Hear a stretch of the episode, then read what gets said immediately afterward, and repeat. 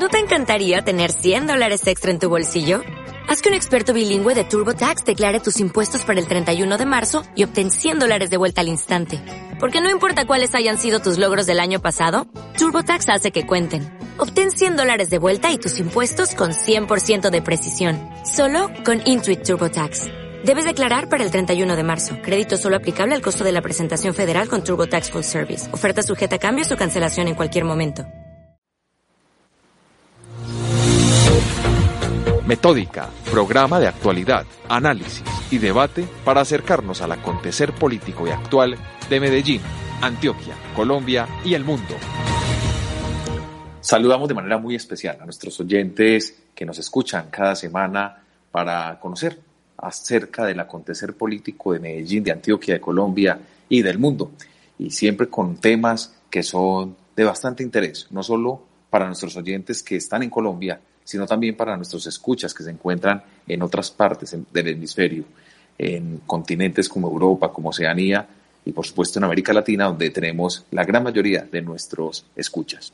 Esta semana, pues la semana anterior, perdón, estuvimos por fuera del aire, pero llegamos esta semana recargados con información y con un tema que es de interés para el mundo, el tema de cómo será ese castigo ejemplar para los para las personas que son victimarios de los niños y de las niñas, sobre todo en temas de abuso sexual.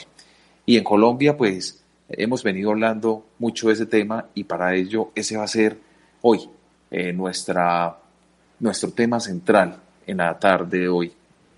Vamos a hablar de, con una persona experta, con un abogado experto en esta materia, porque se han generado diversas opiniones en el país y bueno, queremos ahondar un poco más en nuestra segunda sección sobre ello. Por lo pronto, quiero saludar de manera muy especial a nuestra directora, Alejandra Lopera, quien ha hecho posible que casi durante todo este año eh, podamos llegar a ustedes de una manera clara, rápida, veraz, oportuna, a través de esto que estamos haciendo, transmitiendo desde cada uno de nuestros hogares, también eh, invitando a nuestros personajes para que se conecten desde sus hogares o desde sus puestos de trabajo para evitar eso, el contacto físico y garantizar así la salubridad de todos.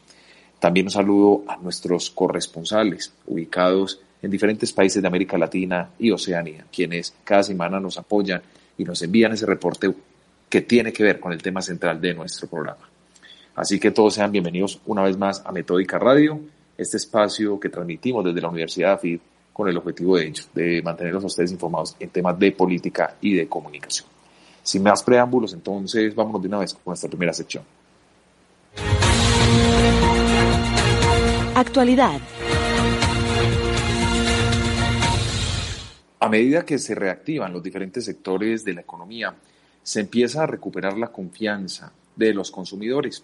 Así lo indican cifras de la encuesta de pulso social del DANE, que evidencian que en agosto el indicador aumentó 0.9 puntos porcentuales frente a julio, ubicándose en 35.9%.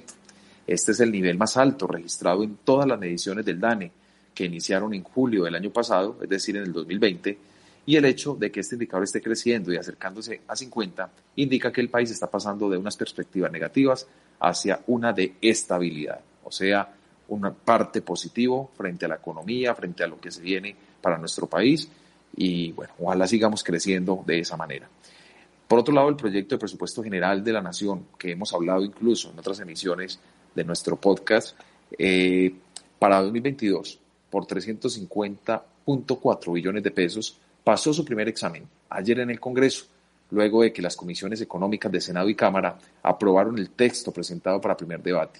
Según la votación del valor total, se destinarán unos 72.8 billones de pesos para atender el servicio de la deuda, mientras que los recursos de inversión avalados en esta primera discusión suman alrededor de 68.2 billones de pesos.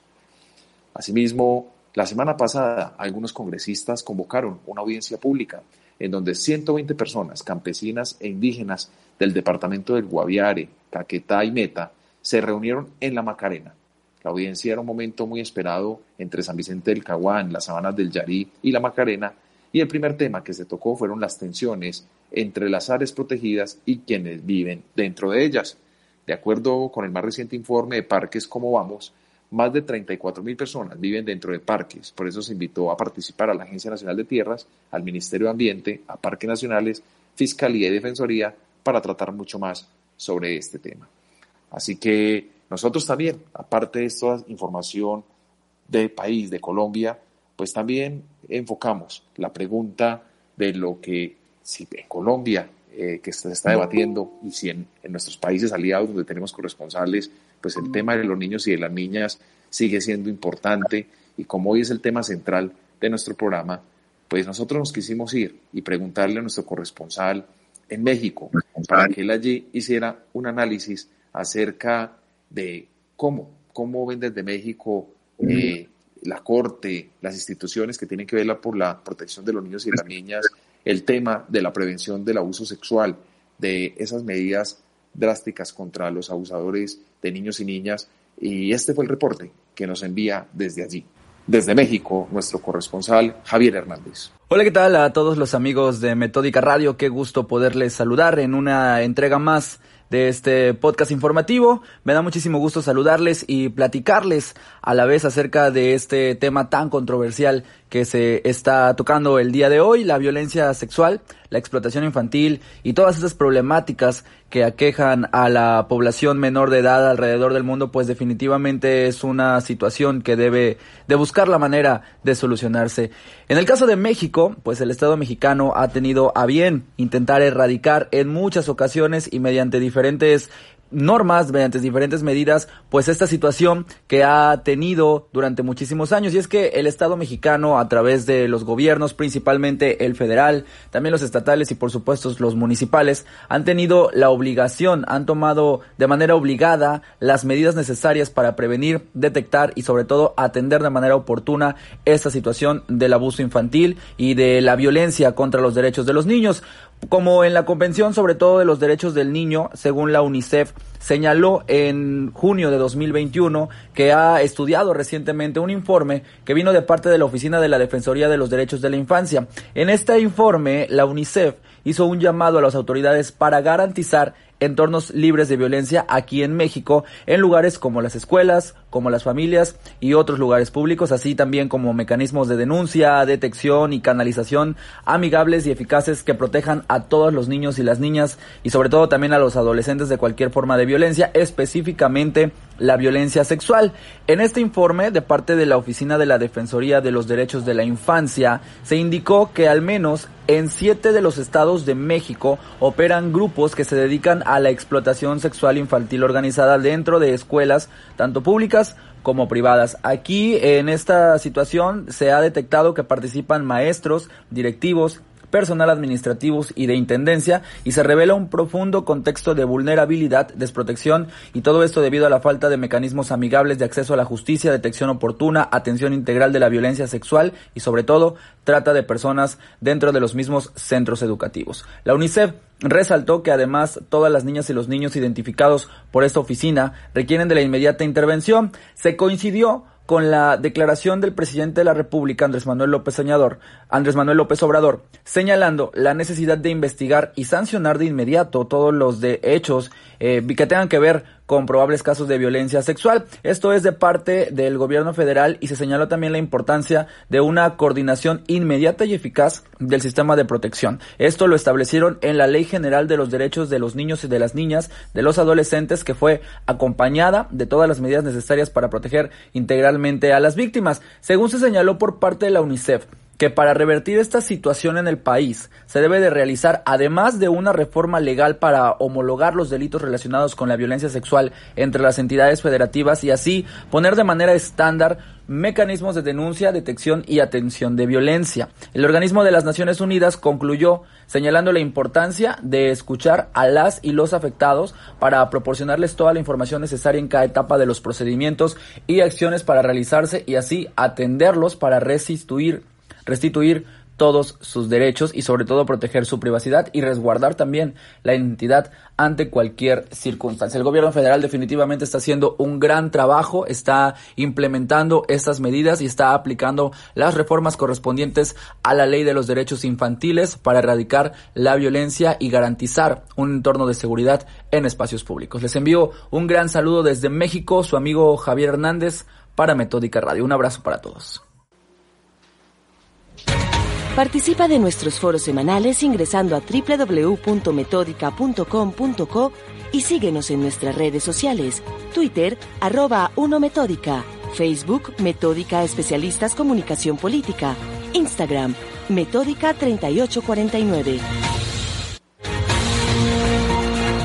Análisis y debate semanal.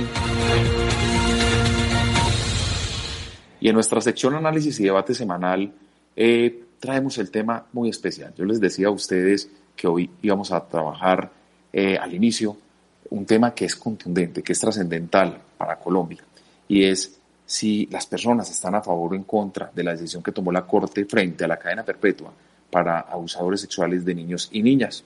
Y para ello hemos invitado en el día de hoy a una persona experta en la materia. Él es abogado de la Universidad Autónoma Latinoamericana, en donde es docente y representante de los profesores ante el Consejo de Facultad. Cuenta con maestría en Derecho, con énfasis en ciencias penales y criminológicas de la Universidad Externado de Colombia. Ha sido docente de posgrado en diferentes universidades y capacitador internacional, con Sexur y otras instituciones extranjeras.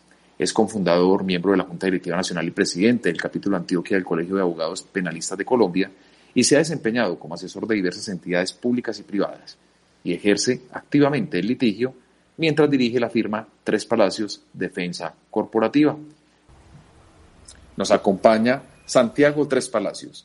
Santiago, bienvenido a Metódica. Bueno, un cordial saludo para todos los oyentes y para la mesa de trabajo. Estoy muy afortunado de estar en esta oportunidad con ustedes y a esa presentación que además tiene muchos datos que podrían anticipar una visión un poco más profunda que la que yo puedo dar, agregaría uno que para mí me hace sentir muy orgulloso y es que soy parte de la comunidad de AFID como estudiante de maestría en estudios humanísticos. Digamos que esa sería la, la única adenda que haría yo a esa valiosa presentación y de nuevo muy agradecido de estar aquí compartiendo con ustedes. Santiago, a usted muchísimas gracias por acompañarnos de verdad y yo quiero que empecemos a contextualizar un poco a nuestros oyentes acerca de la situación que no es ajena en nuestro país y yo creo que en ningún país del mundo. Eh, los niños y las niñas de manera recurrente han sido víctimas de abuso sexual eh, y, explotación sexual comercial en diferentes ámbitos, en diferentes lugares del planeta. Y este tema hoy que nos, nos trae y que nosotros de Metódica queremos analizar con usted como abogado, como especialista en leyes, pues ha traído en Colombia una serie de opiniones, eh, algunos por conocimiento, algunos por desconocimiento legal, frente a la decisión que toma la Corte Constitucional de no aprobar o de tumbar, como decimos los colombianos, pues la cadena perpetua para abusadores de niños y niñas. En ese orden de ideas, ¿por qué no contextualizamos un poco a nuestros oyentes cuál es la labor del Congreso de la República? Porque el Congreso lo había aprobado, había aprobado esta ley, pero cuando llega a la Corte, la Corte dice, no, no va más. ¿Cómo explicar eso? ¿Cuál es el papel de cada uno y por qué cuando ya pasa el Congreso tiene que ir a la Corte y ya la Corte toma la decisión? Bueno, muy importante. Colombia es un Estado social de derecho que se rige alrededor de una constitución, que es la constitución política de 1991. Esa constitución política de 1991 es el resultado de las decisiones de un ente que se conoció como la Asamblea Nacional Constituyente, la cual representaba al pueblo y dio origen a este documento, a esta Carta de Derechos. Resulta que en esa carta se estableció que para hacer modificaciones a la Constitución, el Congreso requería llevar a cabo ocho debates. Para explicar un poco aquí pedagógicamente, cuando el Congreso va a hacer una ley, requiere de cuatro debates, pero cuando va a hacer una modificación de la Constitución, que técnicamente no es una ley, sino un acto legislativo, no requiere de cuatro, sino de ocho debates además de una serie de requisitos que, que son un poco más exigentes. Como lo que se hizo fue modificar la constitución para introducir en ella un elemento que antes no estaba y es la posibilidad de que hayan cadenas perpetuas, la Corte Constitucional debía verificar eran los asuntos de forma y no de fondo sobre esta reforma, por una sencilla cuestión, y es que la Constitución no puede estar en contra de la misma Constitución. Como lo que hizo el Congreso fue una modificación de un artículo constitucional, no es acertado ni apropiado decir que allí haya una norma inconstitucional. Sin embargo, desde hace unos años, la Corte Constitucional ha considerado que el Congreso de la República es competente para hacer modificaciones a la Constitución, pero no para hacer una sustitución de la Constitución.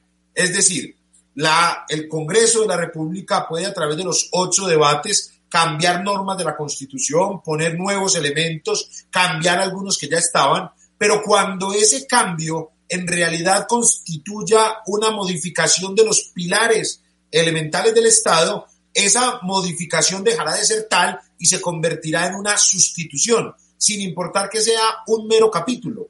Alguien podrá decir, perdón, un mero artículo. Alguien nos podrá decir, hombre, pero lo único que se hizo fue agregar una expresión que en ciertos casos podrá haber cadena perpetua.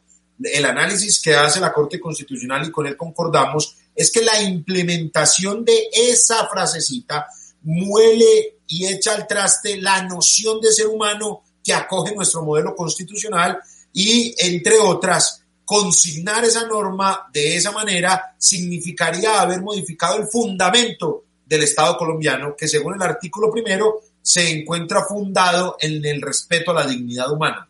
En otras palabras, es contrario a la dignidad humana considerar que a una persona se le puede condenar perennemente, eternamente, a que fallezca en una de nuestras prisiones. Entonces, eh, vamos eh, también contextualizando a nuestros oyentes un poco. Vemos que la violencia sexual hacia niños y niñas es un hecho aberrante desde cualquier punto de vista, ¿cierto? Desde el punto de vista psicológico, desde el punto de vista eh, social, desde el punto de vista que se quiera mirar. Vemos que hay un país que quiere comprometerse con la protección integral de los niños y para ello va al Congreso y se debaten unas leyes. Esa ley, ley pasa por aprobación de los congresistas, llega a, a la Corte Constitucional y la Corte es la máxima instancia, ¿es correcto? Es la máxima instancia donde se define si la ley es procedente o no. Hasta ahí vamos bien.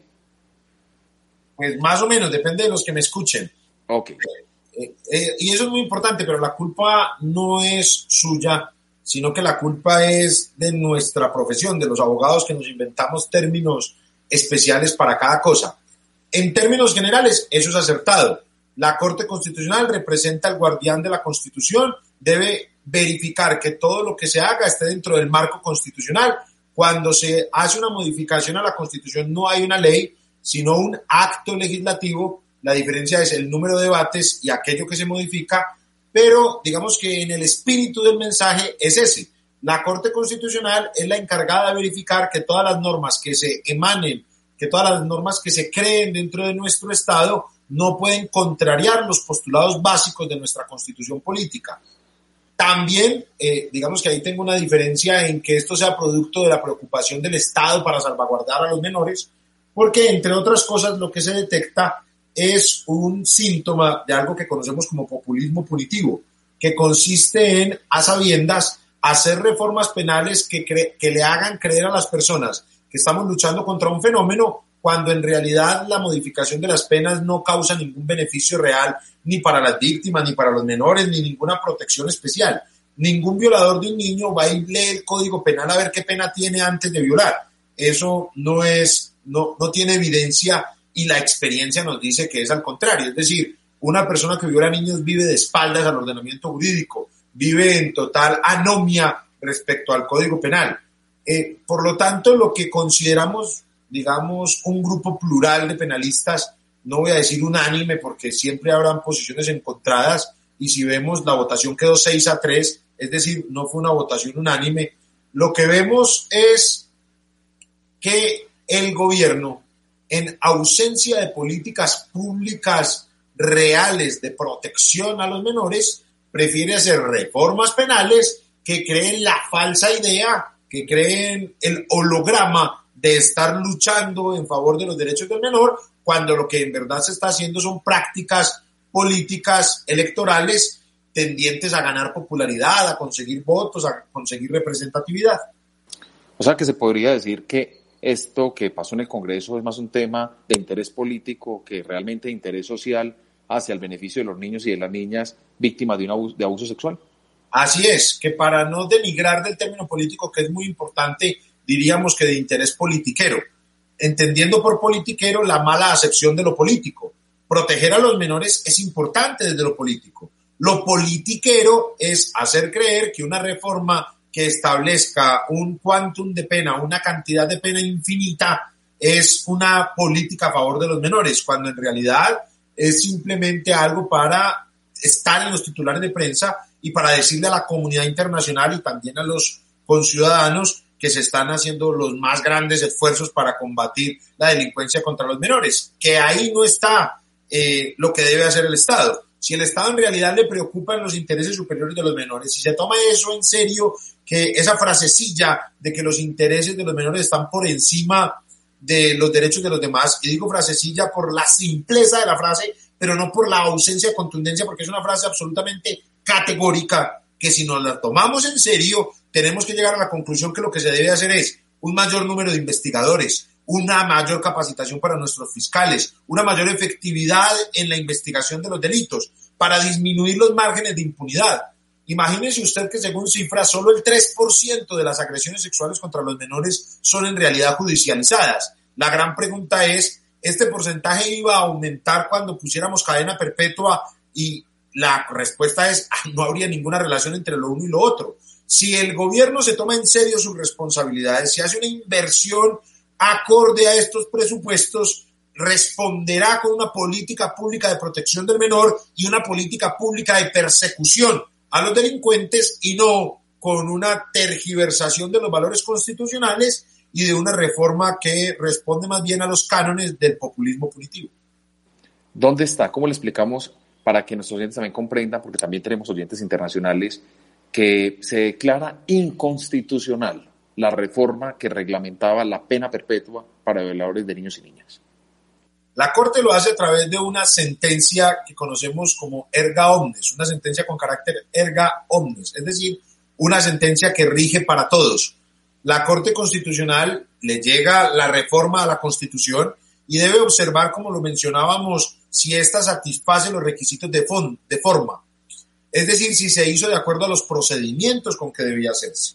Lo que observa la Corte Constitucional es que el Congreso no es competente para dictar una nueva constitución. Es decir, que si se quiere introducir la cadena perpetua, que si se quiere hacer tal modificación, Colombia no lo puede hacer a través del Congreso, sino que tendría que hacerse una nueva Asamblea Nacional Constituyente que derogue la constitución anterior y adhiera a la nueva constitución que ella dicte y de paso que renuncie a la suscripción de los tratados y declaraciones internacionales sobre los derechos humanos. Es decir, Colombia tendría que refundarse y además renunciar a los compromisos internacionales que le obligan una progresividad en el respeto de los derechos humanos. Es decir, que cada que una figura más lesiva de los derechos humanos sea abolida, Colombia no puede volverla a adquirir por el principio de progresividad de los derechos humanos. Es decir, queridos estados, cada vez mejoren los estándares de garantía y no los desmejoren.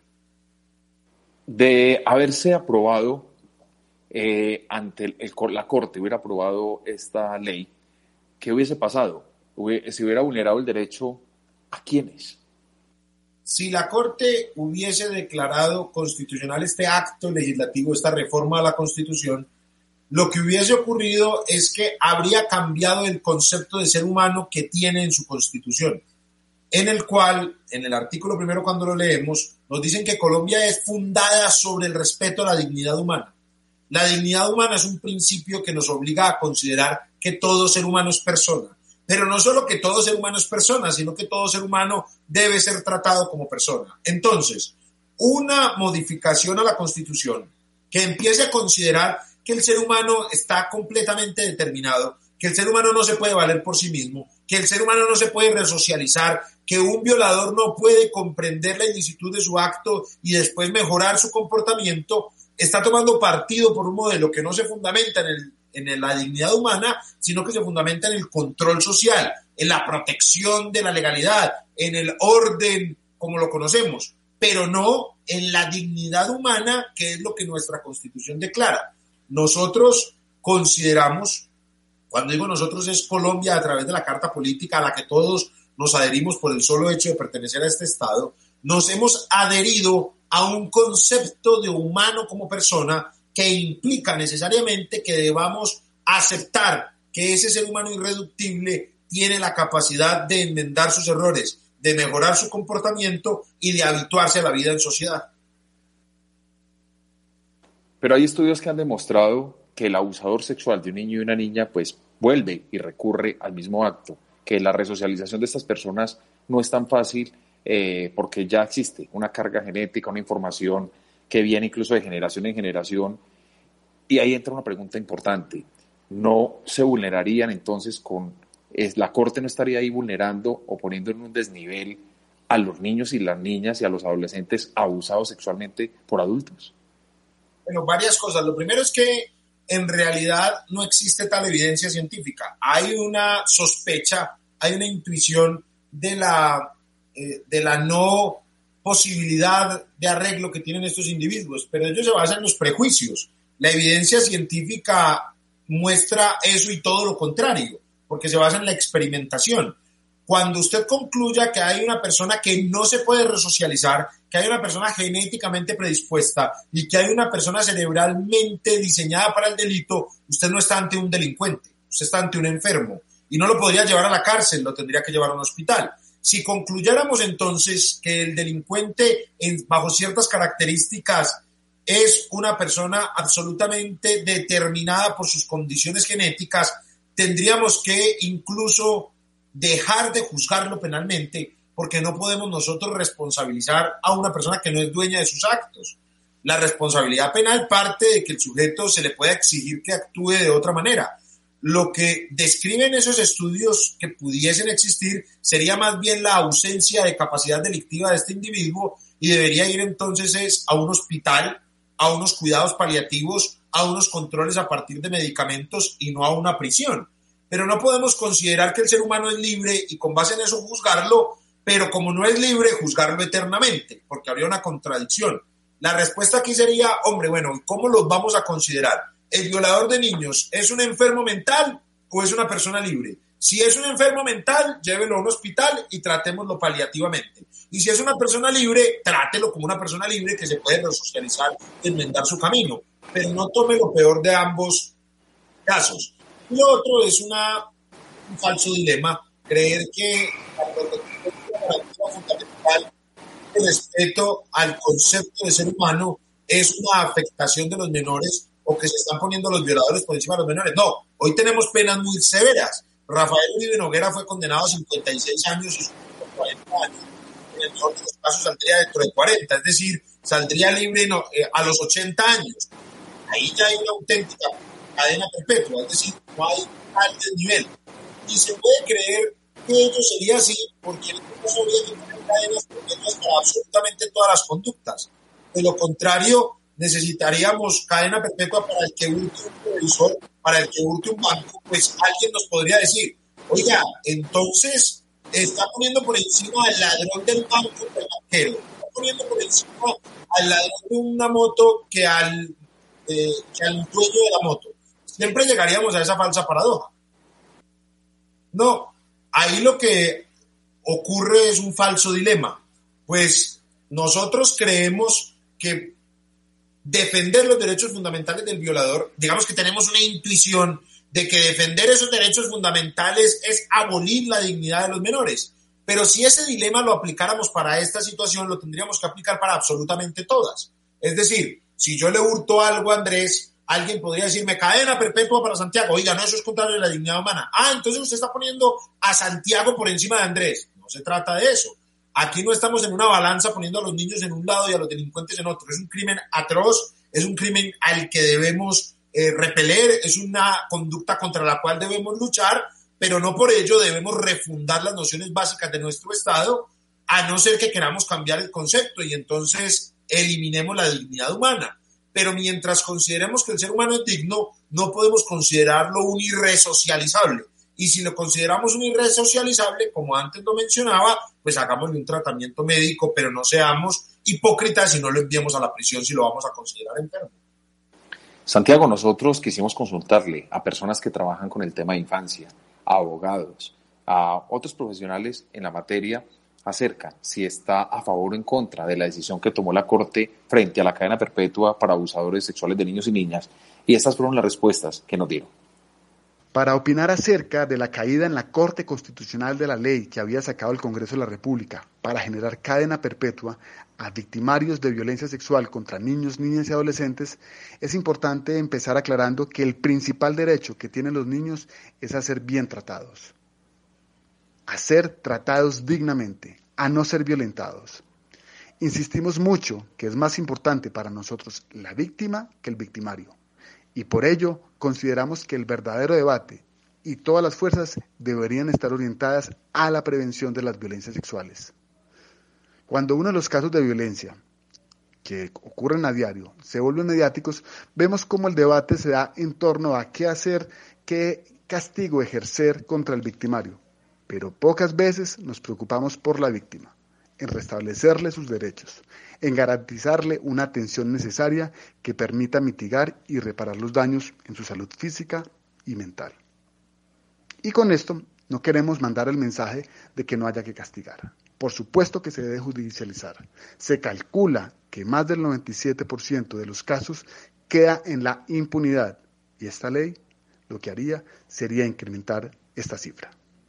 No estoy de acuerdo con la decisión que tomó la Corte de no aprobar la cadena perpetua para violadores y abusadores de menores de edad, porque en el momento en que una persona eh, vulnera los derechos de un menor de edad, ya pierde cualquier derecho eh, que pudiera tener por razones de humanidad o lo que sea. Abusar de un niño, niña o adolescente es un delito, es un crimen.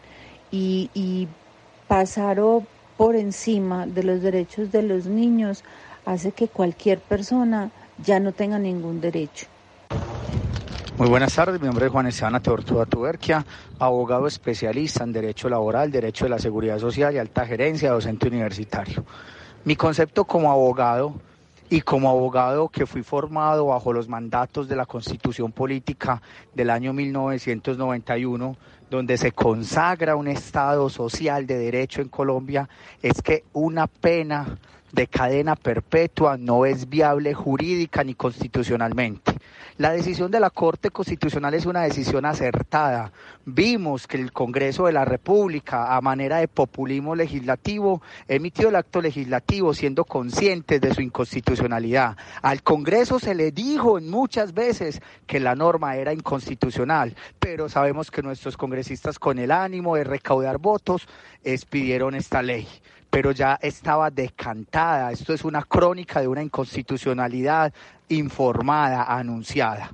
La norma es inconstitucional porque el fin de la pena en un Estado social de derecho es la resocialización del delincuente. No quiere decir con esto que esté justificando el actuar de los violadores de niños, ni más faltara. Los violadores de niños deben pagar, pero ya tenemos penas hasta de 60 años en nuestra legislación. Entonces, una pena de cadena perpetua es una pena de muerte por cuotas. Y en un Estado social de derecho como el nuestro no sería viable porque sería ir en contra de la finalidad de la pena, que es la resocialización del delincuente. Eh, escuchamos tres versiones. Escuchamos a un colega suyo hablar y con la posición que usted nos acaba de plantear también en esta entrevista, pero vemos también otras personas eh, profesionales en otros, en otros ámbitos que tienen su punto de vista. Eh, para Santiago, y para lo que usted nos ha venido conversando en el día de hoy, Santiago, ¿usted está de acuerdo o no con que la Corte hubiese declarado eh, inconstitucional la cadena perpetua para abusadores sexuales de niños y niñas? Sí, por supuesto que estoy de acuerdo con la decisión de la Corte Constitucional. Estoy de acuerdo en público y en privado. Desde el Colegio de Abogados Penalistas de Colombia hicimos, presentamos un concepto en esa demanda en el que estábamos de acuerdo con que se declarara inconstitucional esta reforma y allí expusimos bajo el liderazgo del abogado Felipe Caballero una serie de argumentos en más de 100 páginas diciendo por qué consideramos esto una completa afrenta contra la constitucionalidad.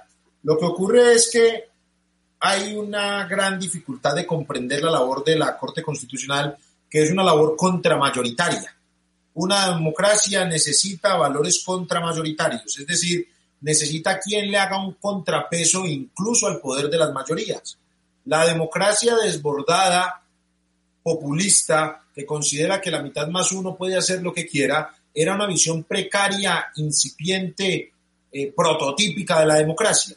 Hoy comprendemos nosotros que la democracia con el Estado fundamental de derecho, con el Estado fundamental de derecho y constitucional, trazado alrededor de unos derechos humanos, de unos compromisos internacionales de la Declaración de Derechos Humanos, del Pacto de Derechos Civiles y Políticos, del Pacto de Derechos Económicos, Culturales y Sociales, de la Convención Americana de Derechos Humanos, de los distintos instrumentos que sobre la promoción de los derechos humanos, que no son otra cosa que el discurso de la racionalidad hecha norma, le asignan a la Corte Constitucional la misión contramayoritaria de incluso frenar el tren, así todos estén de acuerdo en no frenarlo. Aquí, así todos los que vamos dentro del tren, digamos, no frene, no frene, no frene, tiene que haber alguien que tenga la misión racional de impedir los excesos, que tenga la misión racional de controlar, que sea el freno que evite que precipitadamente nos vayamos locamente a un abismo. El discurso de los derechos humanos y con ellos la concreción, reitero, de toda lo que hemos llamado modernidad desde finales del siglo XV hasta nuestros días, es decir, seis siglos, 600 años de construcción de lo que somos, se ve materializado en un concepto de humano como persona, que hay corrientes obviamente que quieren despersonalizar y hay corrientes que quieren hacernos creer que un ser humano cuando hace ciertas conductas deja de ser persona. Y hay ciertas frases que se atomizan en una expresión que que es una expresión muy fuerte, pero es real, y es los derechos humanos son para los humanos derechos. Ah, ¿y quiénes son los humanos derechos? Los que son como yo. ¿Y quiénes son como yo? Los, ya les digo quiénes, soy, quiénes son como yo. E identifiquemos un enemigo. ¿Y quién es un enemigo? El que no es como nosotros. Y busquemos cómo cambiamos todos los valores que tenemos nosotros construidos para proceder en contra de ciertas, eh, de ciertas personas y de ciertas conductas. Entonces, digamos que la pregunta si se le hace a la sociedad es una pregunta muy difícil de responder, porque la sociedad escucha. ¿Está de acuerdo usted con que la Corte Constitucional haya dicho que la cadena perpetua contra violadores de niños sea inconstitucional? La gente, pues, ¿a qué le suena eso?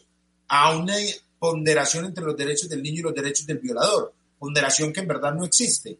Ahora, eh, ¿por qué existen las cortes? Porque las personas no saben de derecho constitucional si la sociedad supiera de derecho constitucional, no necesitaríamos ninguna corte, sino que nos bastarían las elecciones.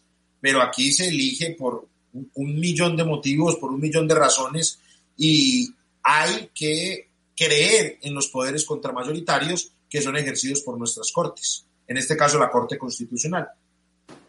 En ese orden de ideas, ¿cuál sería entonces la pena máxima que pudiera tener una persona en Colombia que sea abusador de niños y niñas o adolescentes. Una persona que realice varios abusos en contra de menores y otros delitos puede llegar a una pena hasta de 60 años de cárcel. Esto dependerá de múltiples condiciones que se valorarán. Y esos 60 años, así ella, esa persona, acepte la responsabilidad, no se ven disminuidos. Otra cosa es que una vez empiece un tratamiento penitenciario, trabaje, estudie, va a tener lugar unos beneficios que en el mejor de los casos es que por cada dos días de trabajo le exoneren un día de pena. Entonces una condena de 60 años, por ejemplo, terminan siendo de pago efectivo más o menos 40 años de prisión en el mejor de los casos. ¿Será que la Corte tuvo en cuenta también los gastos que genera eh, una persona que se encuentra en el sistema penitenciario y tener un recluso por este tipo de sanciones, pues también tiene unos gastos significativos para el gobierno y para el país. ¿Será que esto también sirvió para tomar esa decisión de no avanzar con la cadena perpetua? No creo, porque de todas formas ya hoy la tenemos. Y una persona eternamente o varias personas eternamente no van a causar un gran costo para el Estado, porque además no capturamos tantos violadores de niños como para que eso pudiese crear un impacto desde el análisis económico del derecho. Y además porque ello sería una postura muy inconstitucional eh, y es tasar el precio de la vida y no asumir los costos que ello genera. Si ese fuese el argumento, lo que terminaríamos concluyendo es que lo mejor sería la pena de muerte. Y aquí ya sí, el mundo al revés, apaga y vamos, nos volvamos a la Inquisición. No, la Corte lo que ha hecho es un análisis de los principales fundamentos de nuestra Constitución y ha considerado que el establecer la irresociabilidad de ciertos individuos es contrario con el concepto de persona al que nos hemos adherido por la tradición racional que desde la modernidad venimos sosteniendo. Cuando hablamos del tema, eh, y usted especificaba, incluso su colega también mencionó el tema de un interés político detrás de esta ley, y vemos que cuando el presidente actual de Colombia, eh, Iván Duque, pues uno de sus políticas o uno de sus planes dentro de su estrategia de gobierno era que fuera aprobada la cadena perpetua para abusadores de niños y niñas. En este orden de ideas, o sea que esto podría ser también el trampolín para este presidente o para su partido político eh, ganar muchas más adhesiones o incluso ganar las próximas elecciones que se tienen previstas en Colombia para el próximo año? No creo que sea lo suficiente como para ganar elecciones, pero sí creo que es como un botín político para mostrar pues lo que hemos hecho y la lucha y los que dieron la espalda fue la Corte Constitucional nosotros estamos con toda la fuerza. No en vano la sanción, la firma el presidente de esta de este acto legislativo lo presentó y de la ley que lo reglamentaba, la presenta con niños, va, va con niños al evento como si estuviese, quién sabe, pues inaugurando qué clase de piñata o no sé qué cosa, entonces, sí, si hay un interés electoral, no creo pues que el gobierno sea tan ingenuo de creer que esto era suficiente para la, para la continuación de su modelo de Estado y de, la elección de un político afín a esta ideología. No creo que llegue hasta allá, pero sí están claros los elementos que nos hacen concluir que son fines electorales los que persiguieron esta reforma. Colombia, un país que ha firmado diferentes eh, acuerdos con instituciones internacionales, eh, que tiene una ley de infancia y adolescencia, la 1098 de 2006, que en su constitución también habla de que los derechos de los niños y las niñas prevalecen sobre los derechos de los demás. ¿No está enviando un mensaje contradictorio al mundo frente a esta decisión? No, el mensaje que está enviando la Corte Constitucional es el que tiene que enviar de respeto a las garantías fundamentales. Si la Corte Constitucional hubiese seguido con eso, el que nos hubiese tumbado sería la Corte Interamericana de Derechos Humanos. Es que el Estado tiene el compromiso de no retroceder en la garantía de los derechos. Vuelvo y digo, la única forma de poder concluir algo en contra de la Corte es bajo el falso dilema de que mantener la personalidad, la personalidad del delincuente es una afrenta o una ofensa en contra de los menores que en realidad no tiene por qué plantearse en esos términos. La elección, la, el método electoral para la justicia ya fue establecido en el mundo y recordemos que terminó condenando a Jesucristo y exonerando a Barrabás. Si la gente de allí no saca que electoralmente no se deben definir las cuestiones judiciales, no sé qué otro ejemplo requerirá para comprenderlo. Hay unas cifras que son de impacto. Más de 15 mil niños y niñas fueron víctimas de delitos sexuales en el año pasado, es decir, en el 2020. Si promediamos, sería, estaremos hablando de 42 niños y niñas al día son abusados en Colombia. Esto pues lo entrega datos de medicina legal. Eh, ¿Es preocupante? ¿No es preocupante? ¿Cuál sería entonces la medida o cuál sería eh, esa dinámica que se debería proponer desde el gobierno para que estas cifras disminuyan? O sea, porque es que se ha hecho una campaña muy fuerte de denuncia pero volvemos a lo mismo, se denuncia, se conocen, aumentan los casos, pero siguen siendo recurrentes. Incluso instituciones que trabajan por la niñez dicen que el abusador sexual de un niño y una niña está en el portarretrato de su casa. Una frase contundente, una frase que genera impacto y si vamos al caso y a la situación, eso es verídico. La mayoría de abusos sexuales que se presentan se presentan dentro del hogar. ¿Cómo hacer entonces para que la ley, cómo hacer para que también esta situación, estos actos que son repugnantes desde cualquier punto de vista, pues no sean repetitivos y que quienes cometan estos delitos realmente cumplan con su pena o cumplan con su tratamiento psicológico o cumplan con su tratamiento médico, de acuerdo con cómo se defina o lo dictaminen finalmente los jueces, eh, para que esta situación no sea tan recurrente y repetitiva? Muy bien, es excelente la pregunta y la respuesta es dedicando la inversión pública a políticas que satisfagan estos intereses. ¿Qué es lo que queremos? Queremos una mayor efectividad y va usted a ver, y hay un investigador por cada cinco fiscales y hay 200 casos por cada fiscal. Es decir, hay un investigador por cada mil casos. ¿A qué horas un investigador va a aclarar lo ocurrido en mil casos? Mil casos un investigador. Eso es completamente equivocado creer que ahí va a, haber, va a poder haber un resultado. Obviamente el investigador se dedicará de esos mil a tres, cuatro, cinco, diez, yéndole muy bien, quince, veinte casos. Lo que debemos hacer es, listo, queremos eh, luchar todos unidos contra eso, muy bien. Especialicemos a nuestros fiscales para que sean el resultado de un concurso público de méritos en el que evaluemos que tengan las competencias necesarias para comprender este fenómeno específico de la violencia sexual contra los menores. Uno. Dos, mantengamos programas de capacitación de primer nivel, de primerísimo nivel para la formación en técnicas psicológicas, jurídicas, estándar de derechos fundamentales y en técnicas de litigio para que esos fiscales no solo sean muchos más, sino que sean muchos mejores. Pero no basta con eso. Que cada fiscal tenga asignado un grupo de investigadores capacitado en los distintos métodos de levantamiento de datos, las distintas técnicas de investigación, perfilación de género, microfocalización a partir de necesidades especiales y con la suficiente equipo técnico para realizar las investigaciones efectivas. Capacitemos aún más y de mejor manera a nuestros distintos psicólogos y que sean psicólogos que tengan estudios de maestría y doctorado en algunas de nuestras universidades, no tienen que ser fuera del país, en la que logren acreditar un trabajo de grado en la que hayan verificado las distintas circunstancias en las que los menores dan su testimonio, en las distintas circunstancias en las que se puede evidenciar que el testimonio del menor está siendo dirigido por un adulto y en los distintos métodos de investigación para poder conseguir la información relevante del testimonio de los menores. Hagamos una gran inversión en infraestructura además para que puedan haber cámaras especiales en las que los menores puedan dar su testimonio sin sentir la angustia de ser vigilados, de ser observados. Capacitemos a nuestros defensores de familia y que no sean el resultado de la elección a dedo para cargos públicos para cumplir con cuotas políticas. Capacitemos a nuestros representantes del Ministerio Público para que representen sinceramente el interés de la sociedad dentro del proceso penal.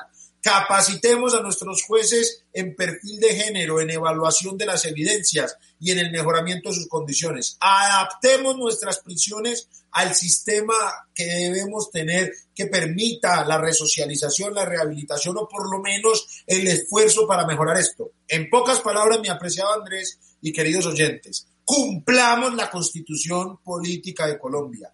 Tomémonos en serio los derechos del menor. Dejemos de despilfarrar el dinero en la corrupción y en el abandono del Estado y dediquémonos todos a la lucha en contra de los flagelos que atormentan a nuestra sociedad y no a la falsa, a la vana ilusión, a aquella melodía que nos hace creer que modificar un inciso de la ley es algo que le va a ayudar de verdad a los menores. Es decir, eliminemos el populismo punitivo, tomémonos a los menores en serio y vamos a luchar contra los delincuentes. Todo lo demás es campaña electoral de cuenta de nuestros impuestos. Para ir finalizando y cerrando esta conversación del día de hoy, eh, eh, actualmente una persona que sea abusada sexualmente, un niño o una niña, eh, sabemos que la denuncia debe ser de manera inmediata, sabemos que debe ser trasladado incluso sin necesidad de, llevarlo a la ducha, no que el niño se vaya directamente a, las entidades que tienen que ver y velar por su garantía, a la fiscalía, a, la unidad de reacción inmediata, bueno, a, todo, a todos estos entes que velan por la protección y por la garantía de los derechos de los niños y de las niñas. Pero en el momento en que una persona fue abusada durante su infancia y llega a una edad adulta, póngale 5, 6, siete, diez años después de los hechos, hoy en Colombia esa persona puede instalar una denuncia penal contra ese abusador? Sí, por supuesto. Ya ahí el problema será probatorio y habrá muchos otros debates que debamos dar y es bastante difícil responderlo, pero obviamente es que el acusado también tiene que tener derecho a la defensa y en ocasiones la única evidencia es un testimonio, pero tiene todo el derecho a hacerlo. Ya será cada caso específico el que nos permita concluir si hay el suficiente mérito para responsabilizar a alguien o no. Santiago Tres Palacios, ya, para finalizar, el mensaje que usted le quiera enviar a nuestros oyentes frente a este tema, frente a la claridad de los conceptos, frente a esta decisión que tomó la Corte, de la cual usted manifiesta que está de acuerdo, para que ya haya como precisión y claridad a quienes nos escuchan. Este podcast lo compartimos con muchas personas de diferente nivel educativo, pero la gran mayoría de nuestros oyentes son de un nivel eh, de formación alto. Eh, ¿cómo, ¿Cómo enmarcarlos? ¿Cómo enmarcarlos para que este tema quede mucho más claro? ¿Cuál es esa invitación? Nosotros tenemos que tomarnos en serio nuestra forma de ver la Constitución y nuestra forma de ver el mundo. Debemos aceptar que con la Carta Política nos hemos adherido a una tradición que nos implica unos compromisos, por difíciles que sean, son los compromisos que hemos construido con unas luchas impresionantes alrededor de la historia. Debemos luchar en contra de aquellos esnovismos o falsas ideas que nos pretenden hacer ver que detrás de la prisión se hallan consecuencias majestuosas. Dejemos de creer que la prisión nos trae beneficios. Dejemos de ser fetichistas de la ley y dejemos de estar creyendo que una pena es igual a una política pública. Tomémonos en serio nuestros derechos, tomémonos en serio las decisiones, tomémonos en serio los espacios de participación y no creemos falsos dilemas que terminen confundiendo a las personas y generando un imperio de la sin razón. Santiago, el tiempo en radio es corto y acá nos podríamos quedar muchísimo más hablando y debatiendo sobre este tema tan puntual y que genera tantas aristas eh, en la comunidad. A usted, un agradecimiento muy especial de verdad por haber aceptado esta invitación en nuestro programa. No, muchísimas, muchísimas gracias. Estoy muy afortunado de estar eh, con ustedes en este espacio y espero que en una próxima oportunidad podamos estar, quizá en un tema que sea menos polémico o más del agrado de los oyentes. A usted, Santiago, muchísimas gracias. También a nuestros oyentes, un agradecimiento especial por habernos acompañado en esta misión y esperamos que continúen compartiendo estos podcasts con sus familiares, con sus amigos, con las personas que ustedes consideren es de interés el tema. Así que también los invitamos para que ingresen a www.metódica.com.co y allí en nuestra sección foros también dejen su opinión, hablen acerca de este tema, que es el tema central de esta semana y también para que por a través de esos medios, a través de nuestras redes sociales nos cuenten qué otros temas quisieran escuchar que sean de actualidad, de comunicación o de política en este espacio, este espacio que está hecho para construir ciudadanía desde los medios de comunicación, desde la radio y por supuesto la opinión de ustedes siempre es muy valiosa. A todos mil y mil gracias y nos escuchamos la próxima semana. Metódica, programa de actualidad, análisis y debate para acercarnos al acontecer político y actual de Medellín, Antioquia, Colombia y el mundo.